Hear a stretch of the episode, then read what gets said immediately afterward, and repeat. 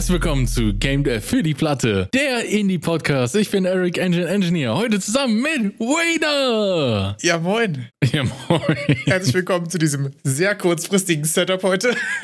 Kurzfristig ist Frist zu, zu lang. Also eigentlich muss wir sind, wir müssen mehr sprachbereit sein. Jetzt so, so, so jederzeit bereit sein, so äh, quasi so das Yu-Gi-Oh! Narrativ, so du musst ja dein Deck immer dabei haben, falls du herausgefordert wirst, so für so ein Podcast-Mikrofon immer so eine Hosentasche. Duell. Stark, ja. Ich, aber so, so ist, glaube ich, äh, doch eigentlich Podcaster Endgame, oder? Stell dir mal vor, du bist einfach so mal unterwegs zum Mikrofon. Lass mit das. Wie geht's dir? Was war los die Woche? Mir geht es wunderschön. Es ging gar nichts die Woche. Nichts war los. Ich habe diesmal auch festgestellt, es war heute die Woche ja ultra viel los. Wir können gleich in Ruhe über die, über Gamesground, den Gamesground, die Gamesground, weiß ich gar nicht, äh, den, den Gamesground, sag ich jetzt einfach mal. Falls ihr euch gefragt habt, was ist den? Der, die das? ähm, unterhalten und ich habe trotzdem aber gerade so gar keine Notizen oder irgendwas vorbereitet, dadurch, dass wir kurz vor Clarity Reasons, du hast mir vor 43 Minuten geschrieben, dass wir in 20 Minuten aufnehmen. Und ich habe nur eine halbe Stunde rausgehandelt. ähm, dementsprechend. For Clarity Reasons, als ich dir das geschrieben habe, wusste ich 20 Minuten später auch erst Bescheid, dass wir aufnehmen. Also Stark. Aber hier werden, hier werden Sachen möglich gemacht, nur für euch. Genau. ich war schon voll dabei zu sagen, lass, lass stecken, Diggi. Wir lassen ausfallen. Jetzt sieht es aus, als würde ich dich dazu nötigen. Ich habe gesagt, dein. Ja, Gamesground war die Woche. Gamesground äh, war quasi zwei Tage Entwicklerkonferenz, ein Tag quasi ganz klassisches Games Festival hier in Berlin. Und ich muss sagen, es war wirklich, wirklich ziemlich geil. Ähm, ja, hast du neue Connections geknüpft? Wie, wie war denn der komplette Ablauf? also der komplette Ablauf war so der TLDAs. Ich habe endlich mit dem Mana Soup Guys eingesoffen. Also das war schon mal auf jeden Fall ein dickes Achievement. Lange, hat lange ausgestanden. Äh, einige Leute getroffen aus der Community, ziemlich cool. Ähm, insgesamt muss man sagen, wirklich ein sehr, sehr cooles Event einfach gewesen. Normalerweise würde man jetzt erzählen, okay, wie waren die Talks und wie waren die Games und wie waren die Leute. Und dann würde man irgendwie am Ende vielleicht noch so sagen, okay, was einem nicht gefallen hat. Aber das, was mir nicht gefallen hat, ist tatsächlich so kurz, dass wir es einmal kurz abhändeln können. Ja, bitte. Und zwar gab es dort an der Bar keine Fritz-Cola zu kaufen. Nee. so es war ein klei- kleiner Downer. Und es war äh, Tag 1 auf den Stages tatsächlich ein bisschen cold. Und sonst war es einfach geil. Also, das ist tatsächlich so alles, was ich sagen kann, weil der Rest war einfach super geil. Es waren ziemlich viele sehr interessante Talks dabei. Ähm, es waren ein paar coole Aussteller dabei. Ähm, es waren auch ein paar interessante Panels dabei. Also quasi eher so Diskussionsrunden, die jetzt nicht so ein klassisches Ich habe etwas vorbereitet Talk-Format sind und so weiter. Äh, super viele, super coole Leute. Äh, mega coole Location eigentlich auch. Äh, war quasi alte Münze. Das ist ähm, Alexanderplatz. Also allgemein auch ziemlich gut erreichbar, war ziemlich chillig. Alles in allem, ehrlich gesagt, ziemlich nice. Also jetzt, nachdem ich ja von der DEFCOM kam und so ein Riesen, ich habe ja fast eine Folge lang gerantet, habe ich das Gefühl, dass wahrscheinlich ich das Problem bin. Weiß ich nicht, aber also ich meine, dein, dein, dein Rant war ja hauptsächlich, ich sage jetzt mal so logistischer Natur auch, ähm, was jetzt so Versorgung und Temperaturen und so weiter auch angeht. Also ich bin sowieso aber auch eine Frostbeule, deswegen ist das Tag 1, fand ich es ein bisschen cold. Äh, jetzt wahrscheinlich, es war jetzt nicht so dramatisch, aber es war so im Pullover und so schon gut aus, auszuhalten. Ähm, sonst ist ja so bei, bei so Messeszenarien auch gerne mal viel zu warm. Äh, aber insgesamt war es sonst ehrlich gesagt sehr nice. Ich überlege, versuche gerade mich noch zu erinnern, was äh, an der DEFCON quasi deine, deine, deine Themen so waren, weil sonst muss ich sagen, die, ähm, die Talks waren ziemlich cool. Ähm, da war auch immer eigentlich ganz gut Platz. In den Sachen, die ein bisschen gefragter waren oder so, hat man vielleicht irgendwie noch hinten eine Runde gestanden oder so. Fand ich jetzt für so einen Talk, der Mhm. wie so eine Dreiviertelstunde, Stunde geht, auch nicht so tragisch. Ja, war einfach geil, muss ich tatsächlich sagen. Dann hast du dir also auch mit den Mana Soup Jungs ordentlich ein bisschen Mana-Tränke reingepfeffert. ja. Also war die Aftershow-Party auch äh, erwähnenswert? Äh, ja, Aftershow Party war tatsächlich da direkt im Basement, war auch super cool. Äh, ich muss sagen, ich war dann tatsächlich irgendwann noch einfach fertig. Ich habe nicht, äh, ich wäre auch echt noch länger geblieben. Ich hatte noch ein bisschen Logistikschwierigkeiten von wegen Schienenersatzverkehr, dies, das. Ich habe tatsächlich drei Stunden zurückgebraucht. Äh, normalerweise würde ich 35 Minuten fahren, tatsächlich. Ist The Basement irgendwie eine angesagte Location, die man in Berlin kennen muss? Oder ist das so dass die englische Variante von, das war dort einfach ein Messekeller? Ich habe gar keine Ahnung, weil wenn es Berliner Clubs geben würde, die man kennen müsste, würde ich sie nicht kennen. Von daher bin ich da absolut der falsche Ansprechpartner. Also war es jetzt nicht einfach auf dem Messegelände irgendwie unten? Es war schon. Im Keller oder so? Genau, es ist ja quasi ja kein klassisches Messegelände. Ich glaube, das sind alles so allgemein Veranstaltungsorte. Ich glaube, da passiert ganz unterschiedliche Sachen. Ich weiß, ich war vor ein paar Jahren in der Location mal zu einem Tierschutzfestival, wenn ich mich richtig erinnere oder sowas. Also allgemein, es gibt einen relativ äh, großen Außenbereich, wo auch noch eine Bar und ein kleines Café sind und so weiter. Und irgendwo ist da ein Container und da geht's in den Keller. Und da war dann eine Aftershow-Party. Ah. Äh, keine Ahnung, war, war auf jeden Fall ziemlich cool gemacht.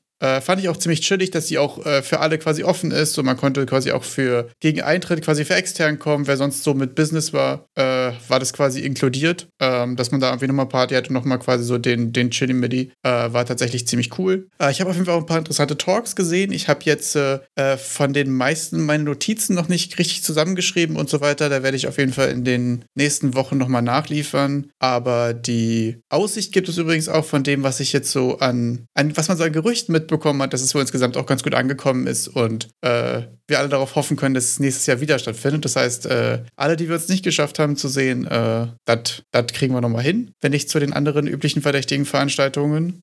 Ähm, was ich super interessant fand, war vor allem ähm, zwei Panels, die ich gesehen hatte. Der eine war so zu Sustainability und einer zu Serious Games. Äh, die hatten auf jeden Fall, finde ich, ein paar sehr interessante Inputs, weil ich finde, so die Talks sind ja häufig so, okay, du hast ein paar interessante Informationen oder ein paar Referenzen, wo man sich sagt, okay, ich habe irgendwie nochmal eine extra eine Quelle oder irgendwas, was ich mir später nochmal angucken will oder so. Ja, so pure Informationen. Ne? Aber ich finde gerade so ein Panel, wo so Leute über Sachen diskutieren, haben immer so eine Sache, das beschäftigt einen nochmal eine Weile. So, ich fand zum Beispiel sehr interessant den Take von den Serious Games Games, äh, wo ja erstmal das eine große Definitionsfrage ist, ne? Was sind so Serious Games? Sind das jetzt so educational Sachen oder einfach allgemein politische oder ernstere Themen und so? Und dass es bei denen immer darum geht, äh, Konsequenzen aufzuzeigen und da, mhm. äh, dass Reflexion ja einfach immer ein wichtiger Teil davon ist. Und das hat mich ehrlich gesagt ziemlich lange beschäftigt. Ich habe auch die Woche von Game 2, glaube ich, gesehen, war das so ein 30 Sekunden über Unpopular Opinions und da äh, war auch ein Beitrag, dass ähm, Games quasi als Kultur als Kulturgut auch immer politisch sind. Das fand ich irgendwie einen sehr interessanten Gedanken. Da muss ich sagen, habe ich mich noch eine ganze Weile beschäftigt. Wie war das denn gemeint, dass Games dann immer politisch sind? Weil sie immer die aktuelle politische Lage in irgendeiner Art und Weise widerspiegeln oder? Ja, weil sie ja auch immer ein bisschen Zeitgeist so dabei haben. Also die, also ich glaube, das immer ist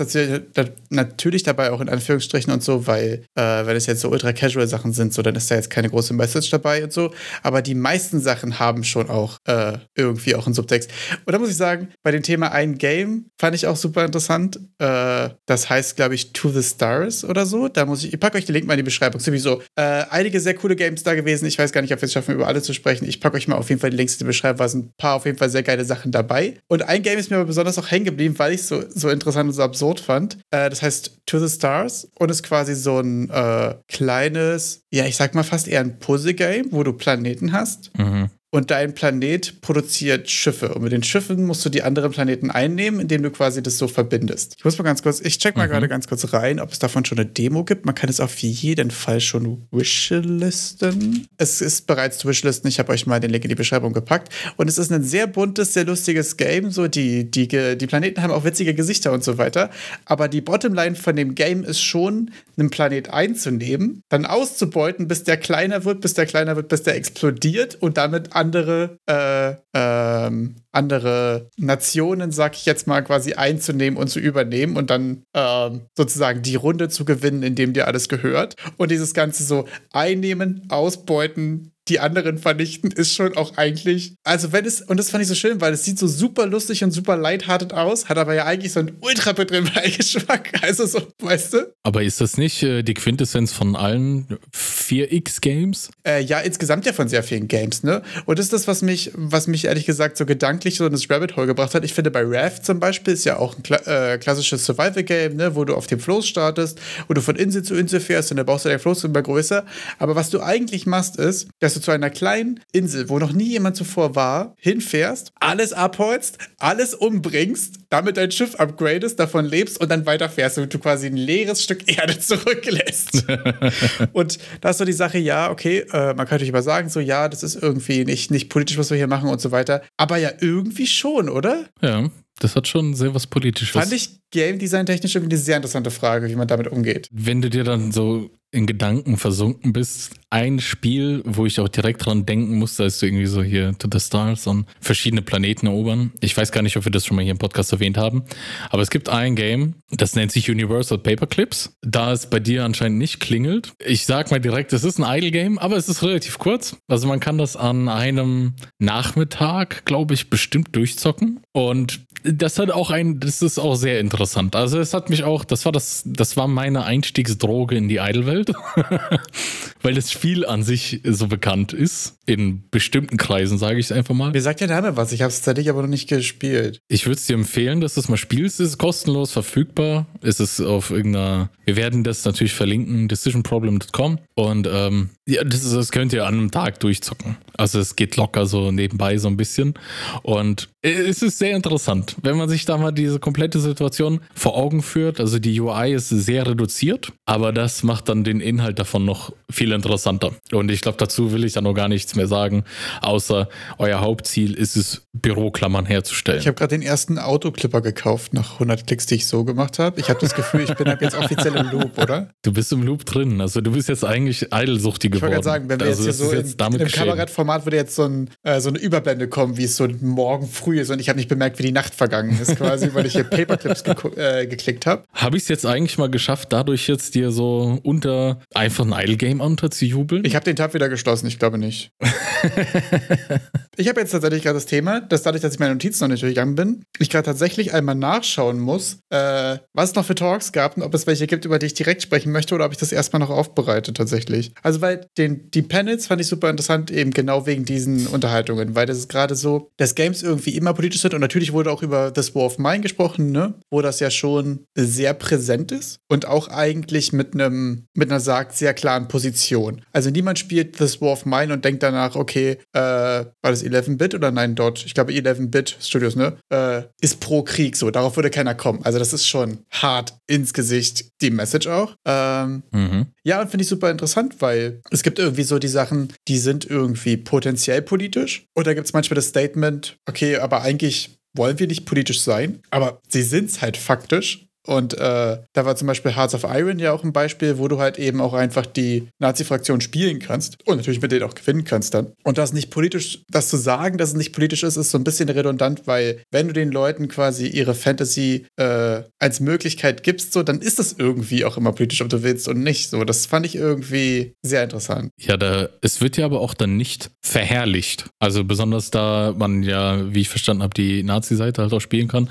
Ich gehe jetzt einfach davon aus, dass es halt das Ganze nicht verherrlicht, sondern einen vielleicht auch eher einfach nur die Grausamkeit der Realität vor Augen führt. Genau, also in dem Fall wir, äh, sprechen wir ja über eine Echtzeitstrategie, glaube ich. Nee, Turn-Based, weiß ich gar nicht. Über ein Strategiespiel jedenfalls, äh, was äh, ja den Anspruch hat, ja quasi da geschichtlich und äh, geopolitisch sehr genau zu sein quasi und dementsprechend quasi alle Seiten und alle Dings zu, zu erlauben und so. Aber, und das fand ich so interessant, boah, ich ärgere mich sehr, dass ich den, den Namen von der, von der Frau nicht weiß, die das gesagt hat, weil das fand ich so, so on point, einfach so dieses, aber wenn du einer gewissen Art von Menschen quasi gewährst, ihre Fantasie dort auszuleben, spricht das die schon an und das ist schon irgendwie auch politisch. Also das lässt sich ja irgendwie auch nicht leugnen. Fand ich irgendwie äh, sehr interessant. Also dieses auch so, okay, wenn du denen ihre Fantasy gibst, dann äh, musst du halt gucken, was das für dich bedeutet. Möchtest du gerne, dass äh, bestimmte Leute dein, dein Game spielen und enjoyen, genau aus diesen Gründen? Das ist schon, okay. das ist schon schwierig. Das ist sehr schwierig, ja. Und das fand ich super interessant. Das hat mich, also bei Two Stars zum Beispiel ist es ja auch so, das ist halt super stylish und super mega funny und so. Und das ist ja auch deutlich weniger politisch als jetzt zum Beispiel Hearts of Iron. Also ich finde die jetzt auch wirklich überhaupt nicht gleichstellen oder so, ne?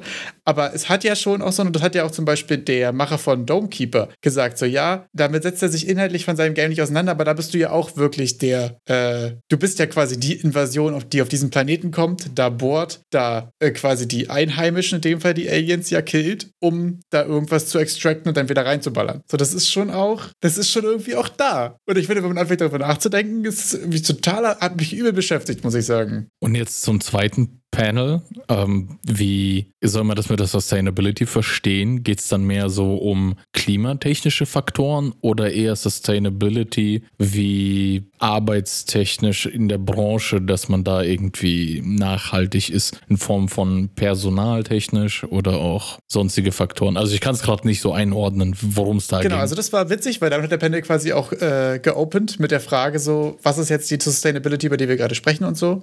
Äh, es wurde auch sehr viel darüber gesprochen, so was, was können Firmen überhaupt tun und so, weil du jetzt ja, ich sag jetzt mal so mit dem, was du direkt tust in, äh, in Games jetzt ja nicht die großen Verbraucher sind. Also in der Games-Industrie bist du jetzt keiner, der Verbrennungsmotoren herstellt oder so. Das heißt, du bist jetzt erstmal nicht so direkt äh, dabei, aber das ganze Energieverbrauch und Firmenstrukturen und so. Mhm. Und da war eigentlich schon die Erkenntnis, dass ähm, es gerade so in der Firmenkultur und in der Firmenpolitik und so halt so tausend Kleinigkeiten gibt, die man halt machen kann, was eben halt so äh, Remote-Kram angeht und was so Flüge und Reisen im Allgemeinen und so weiter angeht. Und dann natürlich auch Power Consumption ist ja da auch auf jeden Fall ein großes Thema ähm, und dass es da einige verschiedene Möglichkeiten und Entwicklungen und so weiter gibt und dass da auch wieder mehr drauf geachtet wird auf solche Sachen. Ähm, genau, da gab es jetzt, das war sehr allgemein. Äh, ich fand das Panel sonst sehr interessant. Ich fand fast ein bisschen, äh, ah, das klingt jetzt vielleicht blöd, wie ich so sage, aber fast ein bisschen schade, weil sich die Leute alle ein bisschen zu einig waren. Weißt du, was ich meine? Mhm. Wenn so alle so, ja, das ist richtig und außerdem noch das. Also finde ich fast in der Dynamik bei so einer Diskussion noch fast interessanter, wenn einer jemand, wenn da einer dabei ist, der noch ein bisschen eher andere Approach hat und so. Deswegen war es eigentlich einfach nur so allgemein sehr interessant, ähm, dass sich da verschiedenste äh, Firmen mit beschäftigen, auch verschiedenste Ansätze haben und so viel bei dem, wie arbeiten wir, wie ist so die Logistik und so weiter, wo können wir da Sachen sparen. Und das halt auch gerade so Performance und äh, ja quasi was den wirklichen Energieverbrauch des Mediums angeht und so eine Sache ist, die man, ähm, die man irgendwie auf dem Schirm hat, äh, die auf jeden Fall ein Faktor ist, auch wenn man darüber diskutieren kann, wie groß dieser ist tatsächlich. Ähm, fand ich aber trotzdem eigentlich eine ziemlich interessante Diskussion. Man muss sagen, das Thema an sich ist ja auch so eins, da stimmt halt auch jeder einfach zu. Ja, es ist gut. Genau. Also ich, ich habe mir gerade vorgestellt, wer, was für eine Person müsste da sein, die sagt, nö, ich, ich finde es toll, mehr zu, also, ne, da ist dann so, hm. so, so allgemein kann einfach jeder sagen, ja, das würde ich jetzt so, damit kann ich mich identifizieren. Ich fand zum Beispiel super interessant, dass alle, die dort waren, halt auch sehr reflektiert und alle gesagt haben, okay, wir haben hier irgendwie auch unseren Beitrag und so weiter. Und da hat mir jetzt fast so ein bisschen, also so ein bisschen die Devil's Advocate-Sache mit, okay, aber wir in der Game-Industrie und damit mit wir meine ich die, weil ich würde mich jetzt da mal mit meinem minimalen Beitrag mal ganz nicht so frech zusammen dazu zählen, aber äh, habe jetzt einfach so an dem Gesamtthema, was jetzt so Nachhaltigkeit und so angeht, ja doch einen vergleichsweise kleinen Anteil, oder? Also, weißt du, wenn so Industrien, die äh, quasi Environmental Pollution mäßig unterwegs sind, so ist, glaube ich, jetzt Spieleentwicklung und Games allgemein vielleicht bei, dem, bei der Stromverbrauchsunterhaltung wegen Unterhaltungstechnik und so ja, aber jetzt sonst, ja, deswegen. Aber ich fand es äh, interessant auf jeden Fall äh, zu sehen, wie, wie da so die verschiedenen Approaches sind und so. Ich habe jetzt auch tatsächlich, außer, okay, das klingt alles ganz funny und wie man halt sowas misst und es wird in verschiedene Sektoren quasi eingeteilt und so. Aber da habe ich jetzt auch das nicht äh, so konkret, dass ich das exakt wiedergeben kann. Fand ich aber auf jeden Fall interess äh, interessant, dass es auch einfach so ein Thema ist, wo es ein Panel zu gibt, ehrlich gesagt. Fand ich ziemlich witzig. Mich würde jetzt daraus eigentlich direkt interessieren, ob man einen Unterschied im CO2 CO2-Verbrauch zum Beispiel oder in der CO2-Produktion, Bilanz, Verschwendung, Pollution, Bilanz? Erkennen kann zwischen Singleplayer und Multiplayer-Games. Und ich habe das jetzt, jetzt das einzige Beispiel, das mir eingefallen ist, wo sich jemand vielleicht mal verteidigen müsste, wieso der, also ich gehe mal davon aus, dass Online-Server online haben, einfach mehr Strom verbraucht. Ja. Und der einzige Punkt, der mir eingefallen ist, sind diese, es gibt ja mittlerweile Singleplayer-Games, die aber so im Hintergrund eine Always-Online-Funktion haben. Da hätte man so einen hinsetzen müssen, der das verteidigen muss. Ja, das stimmt. Obwohl bei den ganzen Always-Online-Dingen und so muss man sagen, natürlich, wenn da irgendein Server rennt, der quasi einmal äh, Validates, Validierungschecks macht, quasi für irgendeine Lizenz oder irgendwas. Wahrscheinlich, da jetzt der Performance-Hit nicht so groß ist wie irgendein Server, der ein Multiplayer-Game hostet oder so. Ich glaube, dass da tatsächlich so die Menge der Daten für den Online-Teil der treibende Faktor sind und die Menge der Performance für die, für die Frage, wie viel Strom verbraucht es bei dir lokal. Aber auch wieder eine Sache, wo man fragt, okay, lohnen sich da die Bilanzen durchzurechnen, beziehungsweise ist da nicht eher der Approach? also, wenn man das Themen sind, mit dem man sich auseinandersetzen will, ist tatsächlich so, dass aus der Steckdose was nachhaltig Nachhaltiges kommt, glaube ich, gerade das größere Thema, als zu gucken. Äh, mhm. also Leute, ihr habt gehört, wenn ihr die 4090 habt, die RTX, dann Undervolt. der Umwelt zuliebe.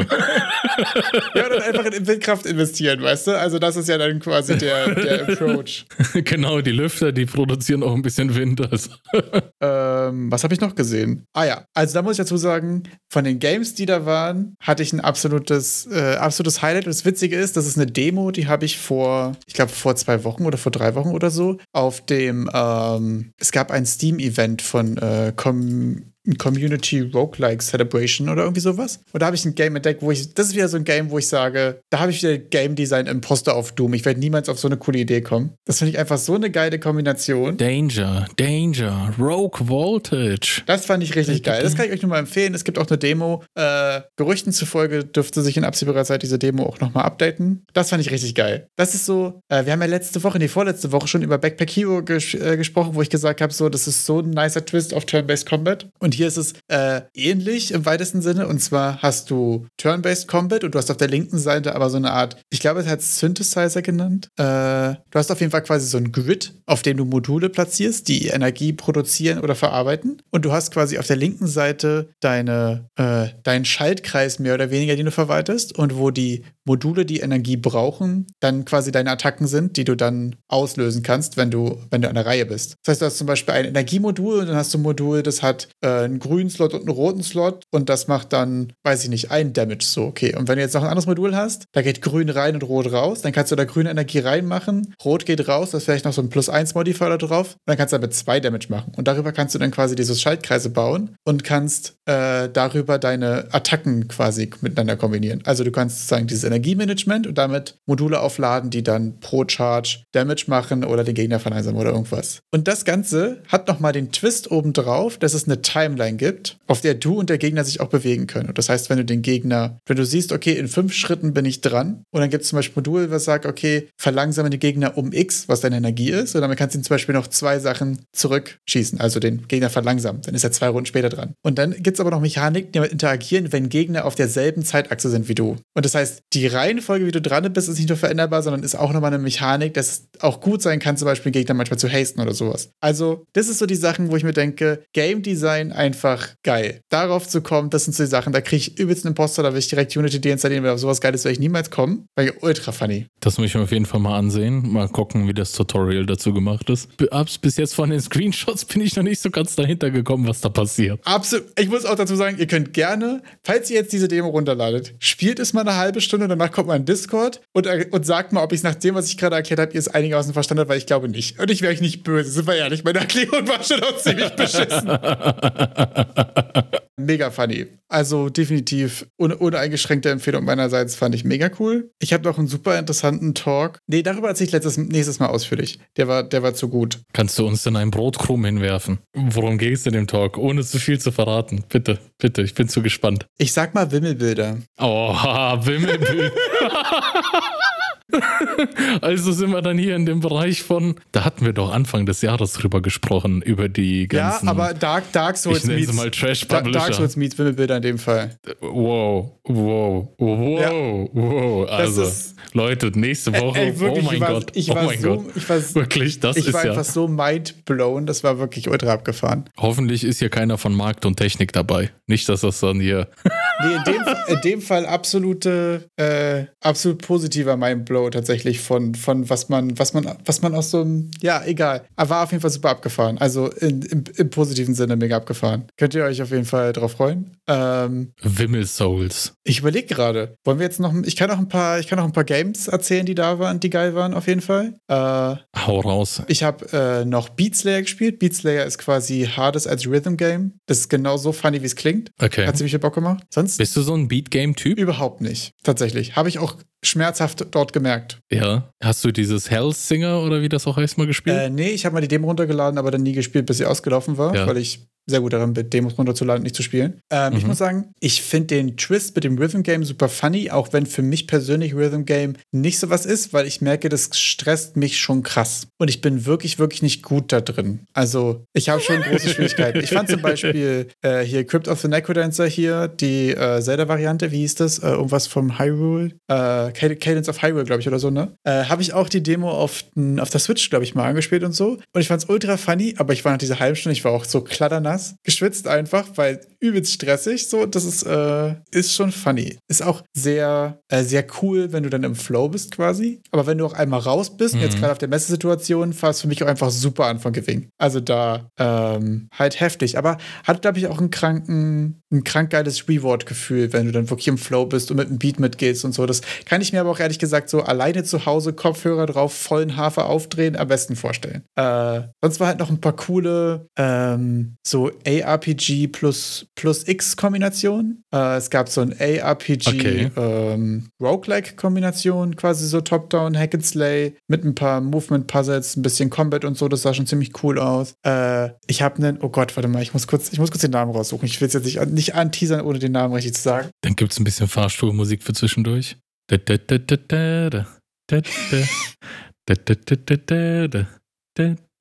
Pause, Pause.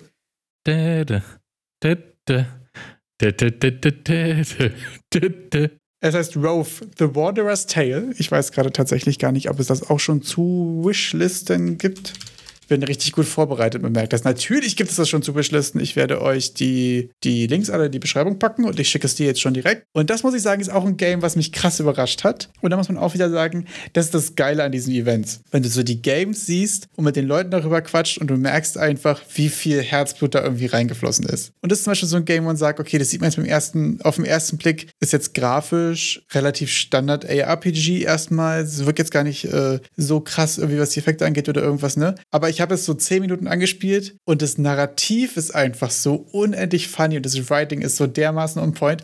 Und du kannst dir vorstellen, ich setze mich dahin, ich fange es an und das allererste ist die Frage, ob ich gerne aufstehen möchte. Und du kannst dir vorstellen, ich war schon so, ey, nee, nicht wieder redundante Fragen zum Anfang und war schon so. Und ich will es euch nicht vorwegnehmen, äh, ihr könnt es gerne wishlisten, findet raus, was man den Eindruck, das hat sich gelohnt, das war ultra funny. Also da ist so viel, so viel Spaß im Detail drin irgendwie und so viel Witz und so. Und es war einfach richtig funny. War, glaube ich, auch eine der Demos, die mich am längsten da beschäftigt haben. Ich glaube, ich habe da, weiß nicht, bestimmt eine halbe Stunde ge gesessen. Ich kam zu spät zum nächsten Talk. Äh, war einfach ultra funny, einfach weil das Writing und so so geil ist. Also der, der Pitch, der hier auf der Visitenkarte steht, war auch so ein bisschen Diablo meets Monkey Island. Und das ist, glaube ich, auch gerade so, was so ein bisschen den quirky Meta-Humor von Monkey Island und so weiter angeht. Einfach, einfach on point. War, fand, fand ich sehr funny. Also äh, könnt ihr auf jeden Fall auch mal auschecken. Gibt es leider, glaube ich, gerade noch keine öffentliche Demo zu spielen. Kann man aber wishlisten. Äh, Guckt es euch auf jeden Fall an. Fand ich sehr funny. Es wird ein Controller zum Zocken benötigt. Äh, tatsächlich, ja, kann ich auch nur wärmstens empfehlen. Ich habe es tatsächlich auf dem Steam Deck auch gespielt, super entspannt. So, dann kann ich mir so richtig geil oh, vorstellen ah. für so chilly midi auf der Couch, nehmen wir was gechilltes gucken, was witziges Game und so. Finde ich schon sehr, sehr funny gemacht auf jeden Fall. Äh, bin ich sehr großer Fan. Ja, das waren tatsächlich, glaube ich, meine, meine, meine Highlights so, die ich äh, gezockt und gesehen hatte.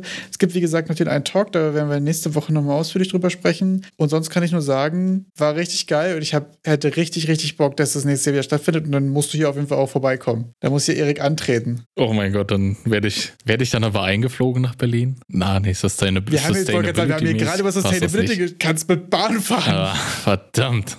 mit Bahn fahren wäre wahrscheinlich mehr sustainable, wenn ich zu Fuß komme. doppelt, doppelt gut.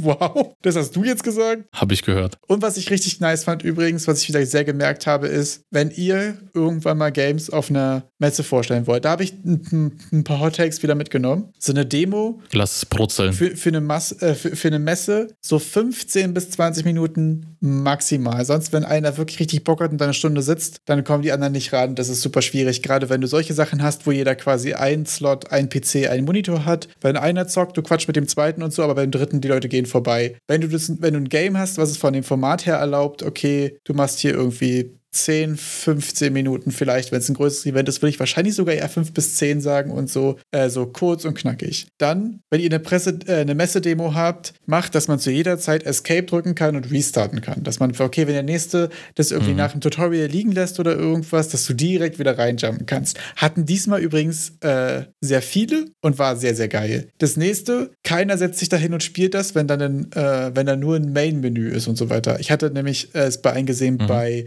bei It's Mr. Rap zum Beispiel, das ist so ein Puzzle-Game, was auch sehr funny war übrigens. Das hatte quasi so eine Timeline, wo du so verschiedene Movie-Set-Utensilien aneinander rein, äh, aneinander rein musst und dann drückst du Action und dann musst du mit deinem Charakter da durchlaufen. Du musst quasi die Sachen richtig aneinander rein, damit du da durchkommst. Also hat so ein bisschen Platforming, ein bisschen Puzzle-Elemente, fand ich super cool. Und die hatten aber Big Brain Time. Und zwar, wenn du Main-Menü irgendwie eine ganz eine, eine bestimmte Zeit AFK warst, hat der Trailer einfach angefangen zu spielen und darüber war ein mm. großes Praise Eddie Button to Play und das heißt, jeder, der vorbeiläuft, sieht Gameplay, hat aber auch direkt den, okay, ich kann direkt sofort spielen. Direkt den Call to Action. Ja, und das funktioniert ja viel besser, als wenn du da nur ein Menü siehst oder jemand, der irgendwie nach einem Trailer abgebrochen hat oder irgendwas. Und das Geile ist ja auch als Entwickler quasi, wenn irgendjemand abbricht, drückst du kurz Restart, dann fängt der Trailer von selbst an zu spielen, du kannst mit den Leuten quatschen, du kannst dich mit anders beschäftigen. Das ist jetzt auch nicht ultra schlimm, wenn du mal kurz pissen gehst oder irgendwas. So, das, äh, das fand ich sehr nice. Das wären auf jeden Fall meine großen Erkenntnisse für, für Messe-Demo. Also, ich glaube, noch schlimmer ist, wenn es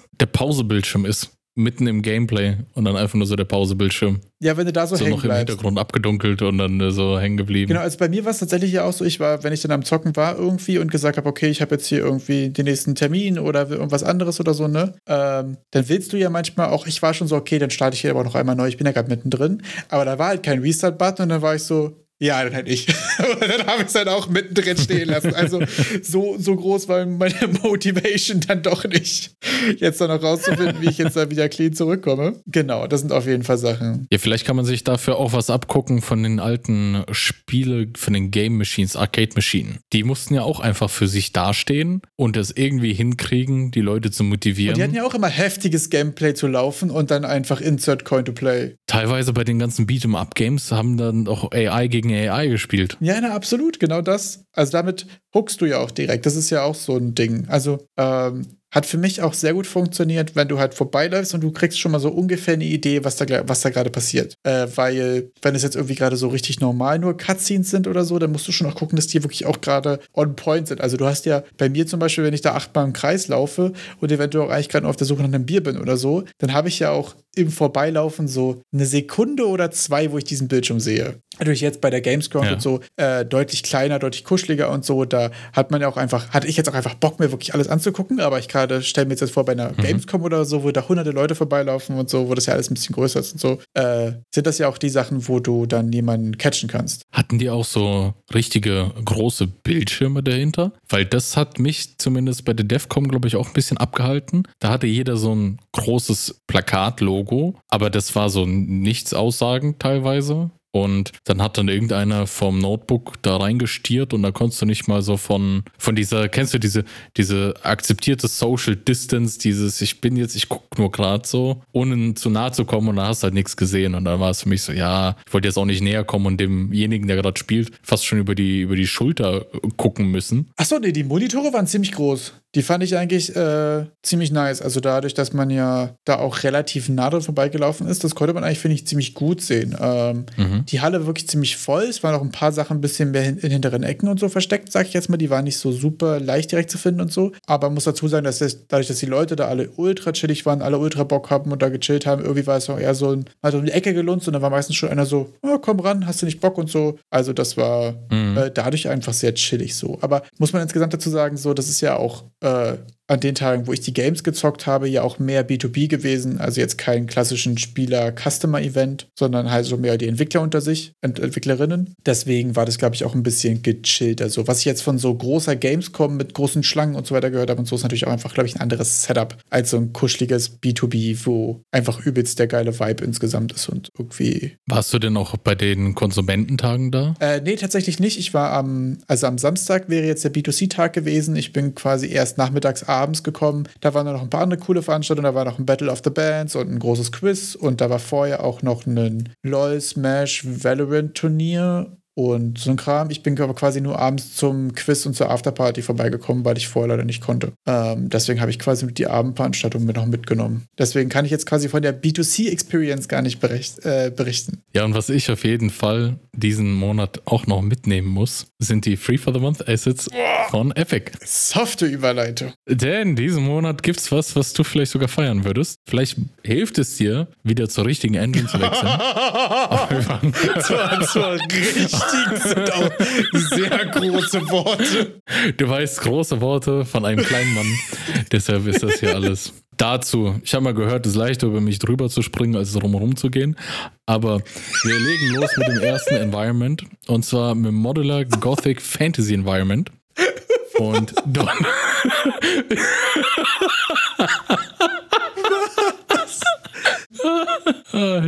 Zum Hintergrund, ich habe gerade auf den, auf den Namen des Assets geguckt und deshalb weggeklickt, klicke ich zurück und der Wayner ist hier immer noch am. Ich, ich hatte kurz einen Mental Breakdown, ja. Der hat mich zu, zu kurz gekillt. Äh, bitte fahren Sie fort. Modular Gothic Environment. Äh, das sieht aus wie Bloodborne Environment, aber auf Wish bestellt. das sieht, es sieht Bloodborne nicht aus, aber. Also ich finde der erste Screenshot hier, der Title Screen sieht mega nach Hogwarts aus irgendwie. Ja, siehst du, Hogwarts ist auch so dieses, ja, dieses Gothic halt, ne? Ja, aber es sieht mega also die, cool die aus. Architektur technisch. Vielleicht ist es das Lighting, das mir gerade nicht so irgendwie. Es kann man auf jeden Fall mitnehmen. Nächstes Environment Pack, Low Poly Town von PolyArt 3D. Klassisches Low Poly Zeugs. Es sieht sehr bunt aus, sagen wir mal so. Äh, ja, von Polyart 3D haben wir doch schon mal was bekommen, oder? Haben wir nicht das äh, eine Town und so ein Wikingerdorf auch? Ja. War das auch von PolyArt? Ja, die waren schon häufiger dabei. Nach wie vor finde ich die Viking World ziemlich cool. Hier wird sogar im Werbetext damit geworben, äh, sein VR-Ready Models. Also gehe ich von simpler Geometrie aus. Und wir gehen jetzt einfach mal weiter. Nächste ist Grocery Store Props, also so ja, alles mögliche Tiefkühltruhen, Gabelstapler, halt wirklich, was man sich im Supermarkt um die Ecke so vorstellt, aber mehr so die, ich sag mal, amerikanische Variante. Besonders wenn dann so diese Türen Falls sind. der Ordnungsamt-Simulator mal im Walmart zuschla zuschlagen muss, während das hier deine Props. Ach ja, Ordnungsamt-Simulator. Oh Mann, Rip der. Ordnungsamt-Simulator. Er ist, er ist noch nicht, er ist noch nicht weg. Er, er geistert doch im Kopf rum. In unseren Erinnerungen wird er niemals In sterben. unseren Erinnerungen. Ja, ich kriege jeden Tag 20 Nachrichten. Wann kommt er denn endlich? Ja, direkt so gar nicht. Muss schon so morgens auf der Arbeit gar nicht begrüßen mit Hallo Erik, sondern nur so mit Ordnungssimulator Ja, wann. hallo Son. Wann? und, dann, und dann wird die Mimik gedeutet, ja, wie ich drauf reagiere und wie lange das dann auch dauern wird. Ja. Und Wenn man dann da genug äh, für Ordnung im Supermarkt gesorgt hat, kann man zum Survivors Roguelike Multiplayer Game Template kommen. Und das sieht für mich eigentlich gerade aus wie ein Vampire Survivors Template, sogar mit Multiplayer. Du meinst, es sieht aus wie das, wie es heißt. Das ist immer gut bei Plugins. Ich konnte auch nicht mehr als den äh, Screenshot des Plugins beurteilen, aber das sieht schon sehr stark danach aus. Ja, funny auf jeden Fall. Was ist denn Ihre Meinung dazu? Ja, sieht cool aus, ehrlich gesagt. Ich mag äh, 100, also die, wenn direkt schon geklärt ist, so 100% Blueprints mit, mit Comments, ähm, finde ich eine sehr stabile Grundlage. Wenn ihr schon immer einen Multiplayer Roguelike in Unreal machen wolltet, ist das wahrscheinlich der Place to start. Da ist dann so Zeug drin wie ein Character Selection und äh, auch, auch Level-Up-Ability-Zeug. Äh, Das ist ziemlich viel wirklich einfach auch drin schon. Spawning-Systeme. Würde mich doch sehr interessieren, wie robust es mit Gegnermassen umgehen kann. Weil ich habe bei Vampire Survivors Likes immer der Gegner-Horden so. Ist das, was äh, mich da immer sehr stark interessiert, wie das umgesetzt ist. Was ich sehr cool daran finde, ehrlich gesagt, ist, dass ihr quasi das Endergebnis von dem Game-Template aussehen könnt, weil die Entwickler haben hier verlinkt. Äh, es gibt auf Steam das Game Rift Loopers, was im April diesen Jahres rausgekommen. Und ähm, sie haben scheinbar ein Game gemacht und danach oder davor, die Reihenfolge habe ich jetzt hier gar nicht nachgeschaut, äh, quasi das Game wieder auf ein Template runtergedampft. Also es gibt tatsächlich ein Vampire Survivors-like, was sie damit gemacht haben und haben das ja auch direkt verlinkt als hier könnt ihr das in Action sehen. Ziemlich cool. Haben wir zum ersten Mal ein Asset mit dem Stempel Battle Tested? Das ist ja schon richtig. Also das ist ja. Finde ich auch ziemlich abgefahren. Ich, das, das interessiert mich ja immer sowieso, ne? Wer benutzt diese Assets und wer bringt damit tatsächlich was raus? Oder sind die halt mehr Learning Resources und so, ne? Aber hier quasi zu sagen, okay, wir haben ein Game gemacht und wir bringen das quasi nochmal als Template raus, ist ja mega geil. Ja, mega interessant auf jeden Fall. Dann das letzte im Bande ist dann ein animiertes Dialogsystem.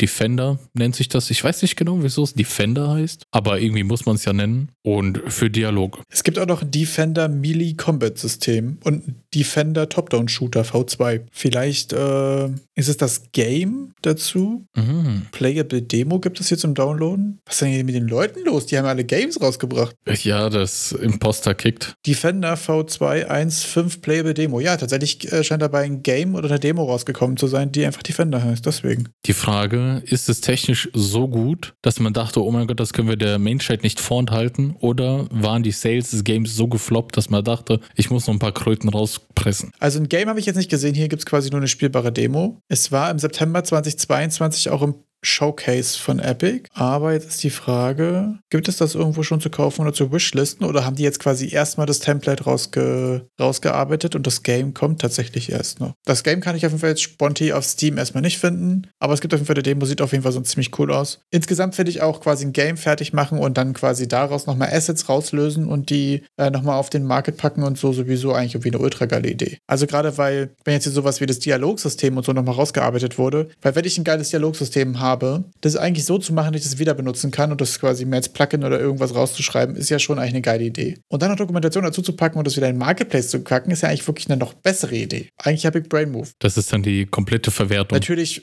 total underestimated, wie groß der Aufwand ist, sowas Workshop-ready zu machen und Dokumentation zu schreiben und das wird supporten und so weiter. I know, aber trotzdem ja eine, eine Option, die man auf dem Schirm haben kann. aber lasst uns doch diese, diesen glauben. Wie war es denn Jetzt frage ich mich so auf der Gamesground, warst ja auch viel unterwegs und hast auch viel getalkt und so. Wie waren so das, das Feeling, insbesondere in Bezug auf so Layoffs und Geld und ich meine, das waren ja alles Games, die wahrscheinlich irgendwie mal launchen wollen. Waren da richtige, waren das jetzt mehr so Hobbyprojekte oder waren das so richtig, ich gehe Vollzeit Indie? Äh, super unterschiedlich. Also einige, die irgendwie als Hobby angefangen haben und dann einfach äh, quasi mit dem Feedback und so weiter da rausgewachsen sind. Einige, die das Teilzeit quasi als, als Hobby übermotiviert sozusagen betreiben.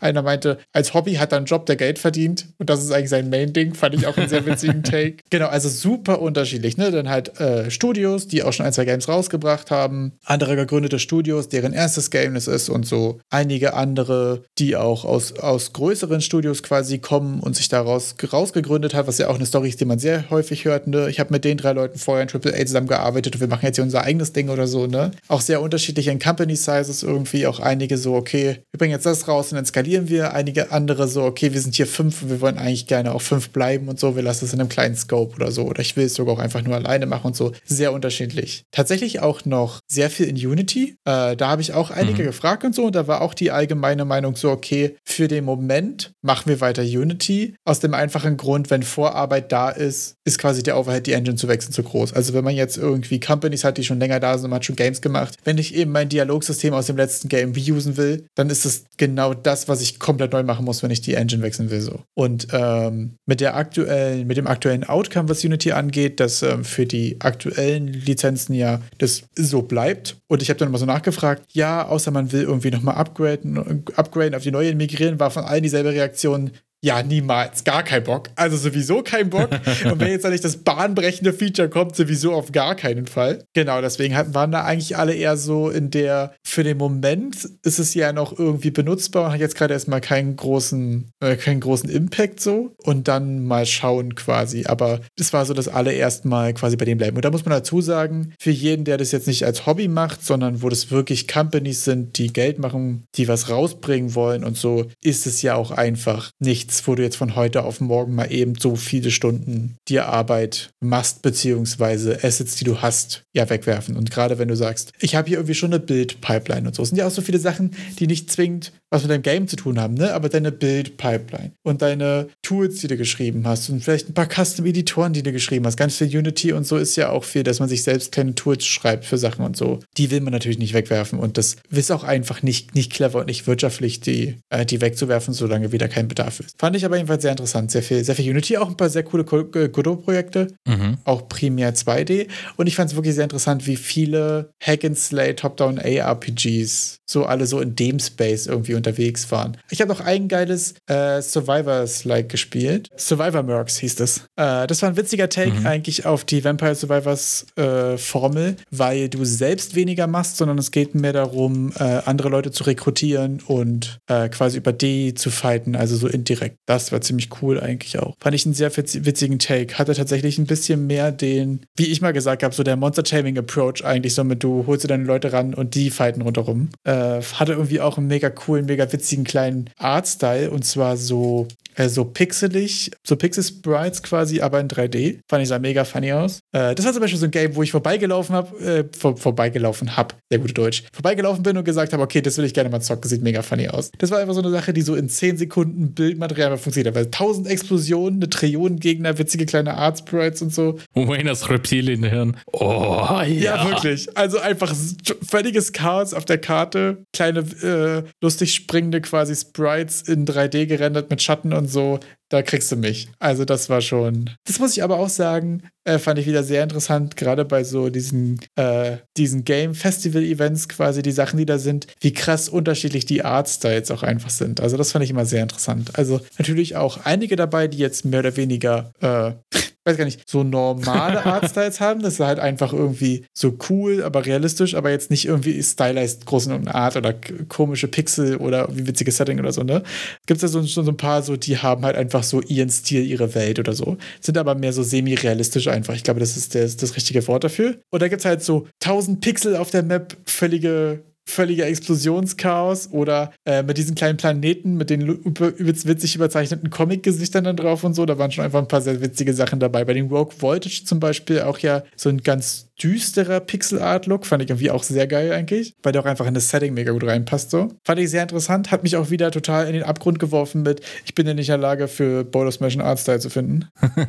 ich würde noch ein Update zur Unity-License-Geschichte geben. Diese Woche wurden auch wirklich die Lizenzbedingungen geupdatet. Also es steht jetzt auch drin, das, was die behauptet haben. Nice. Und zwar, dass ihr mit den alten Versionen ah. dann auch bei den alten Lizenzen bleiben könnt. Ah, sehr cool, habe ich gar nicht mitbekommen. Sehr nice. Ey, ich war auch wirklich drei Tage unterwegs, ich habe nichts mitbekommen. Ich war nicht in irgendeinem Discord, gar kein Dunst. Ich hatte irgendwie Sonntag noch so angefangen, mal irgendwie zu lesen, was auf den Discords und so weiter los war überall. Ähm, viel zu krass. Aber dass es jetzt wirklich dann auch wirklich offiziell draußen ist und ich sage jetzt mal ganz vorsichtig fest, so fest wie so etwas sein kann.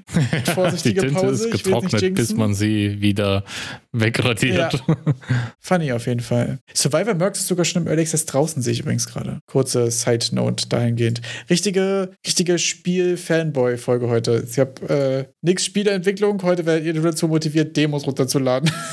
Demos und Assets und die Platte voll zu hauen. Ja, auch wichtig. Äh, auch äh, Sachen spielen, um sich inspirieren zu lassen. Spielen immer noch wichtig. Das ist äh, Marktforschung. Ja, Markt, genau, Marktforschung. Marktforschung, also Playtesting. Das ist ja auch ähm, wichtig einfach. Hast du eigentlich an, was hast du zuletzt gemacht? Ich überlege, ich weiß gerade nicht mehr, mehr, was dein letztes Projekt war, was gerade auf der Platte. Was verreckt bei dir gerade als letztes auf der Platte? Nichts.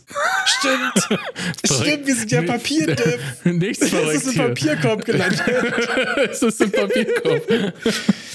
Stimmt. Äh, kurz, kurzer Wrap-up. Äh, Erik wollte einen Schritt zurück machen in den, in den Rustikalen und hat gesagt, er macht ein Incremental Monster Taming Breeding irgendwas Game quasi und startet jetzt erstmal mit Paper Prototypes rein. Wie ist es? Ja, ja, also die Paper Prototypes, die sind auch auf dem gleichen Stand wie von vor zwei Wochen. Sehr gut.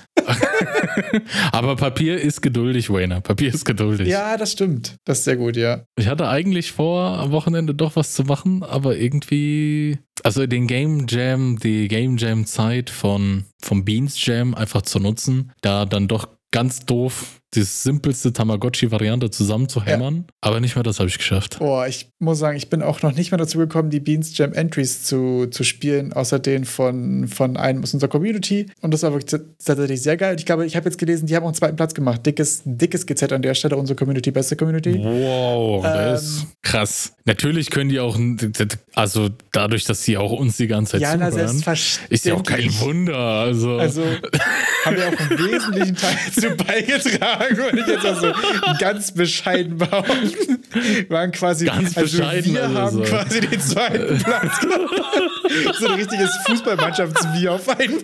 Ja. Getan? So Bier saufen auf der Couch gesessen, Bier. haben irgendwas gefunden. Hey, das ist halt meine Wochenendplanung, ja. Ja. Ich sehe hier, Vorwurf, vorwurfsvoll klang das ja schon fast. Ja, ich war, ich war tatsächlich krank zum Beans Jam. Auch, hat auch richtig gut funktioniert. Achso, nee, ich war schon mit Bier auf der Couch. Ja, also. Du hattest äh, die Community im Geiste unterstützt, was sie quasi angefeuert. ja Äh, von absolut. daher, falls ihr Beans Jam Empfehlungen habt, die wir noch anzocken sollten, äh, gerne in den, gerne in den Discord äh, droppen. Es gibt auf jeden Fall auch noch, äh, wenn wir jetzt schon bei Grabt euch Free Stuff sind, haben wir diesmal wieder einen Klassiker von Infinity PBR. Und zwar gibt es da so einen Skeleton Dragon gerade for free im Unity Asset Store mit dem Code Infinity PBR. Ich packe den Link auch nochmal in die Beschreibung. Ist das dieser eine Skeleton Dragon, den es irgendwie schon gefühlt in 20 Humble Bundles gab? Äh, gab es den im Humble Bundle? Also ich habe einen Infinity PBR Humble Bundle käuflich erworben und da war er nicht drin. Ja, wirklich nicht? Ich, Aber wenn ihr das nächste 100% Science-Based Dragon MMO machen wollt, gerne. Gönnt euch diesen Knochen, Kno Knochendrachen. Und ich sehe gerade, dass in 45 Stunden Black Friday Sales bei Unity starten. Plot Twist, holt euch Assets lieber extern, dann seid ihr von Engines unabhängig, wie wir letztens über die Synthi Assets auch gelernt haben. Erik sieht so aus, als hätte ich ihn damit jetzt überfordert und mit Erik.access stopped working würde ich mich auch mal verabschieden und sagen, wir hören uns nächste Woche und die letzten Worte überlasse ich wie immer Erik. bäh, bäh, bäh, Error, Brain not found. Stark.